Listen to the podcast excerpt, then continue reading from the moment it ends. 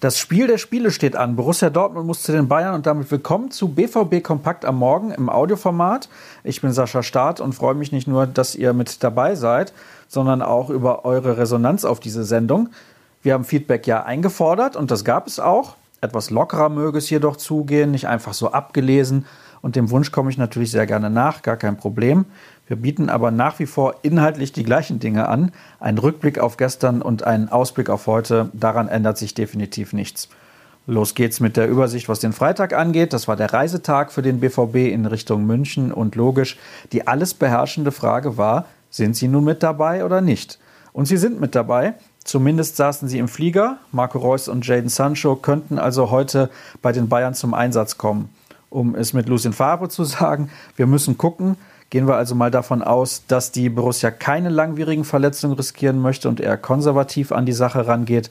Spätestens um 17.30 Uhr wissen wir dann mehr, wenn die Aufstellungen bekannt gegeben werden.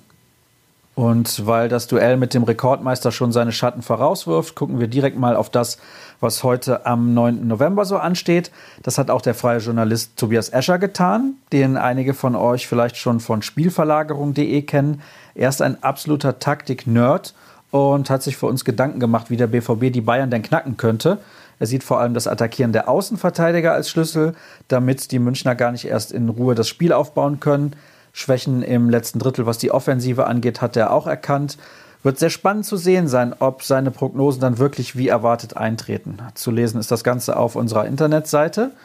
Angepfiffen wird die Partie um 18.30 Uhr, zu sehen bei Sky und kommentiert von Wolf Fuß unterstützt dann von Lothar Matthäus und moderiert von Sebastian Hellmann wie üblich beim Topspiel der Woche.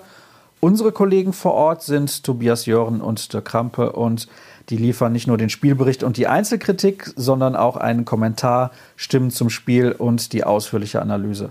Das bekommt ihr dann auch alles auf unserer Internetseite serviert.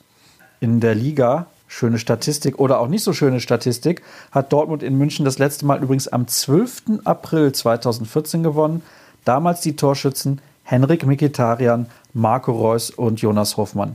Allein daran erkennt man, es wird mal wieder Zeit für einen Sieg bei den Bayern. Die Jugendmannschaften müssen auch ran, beide witzigerweise gegen Fortuna Düsseldorf, beide um jeweils 11 Uhr. Die U19 ist in Brakel Gastgeber, die U17 ist auswärts gefordert. Es wartet also ein sehr interessanter Samstag auf uns.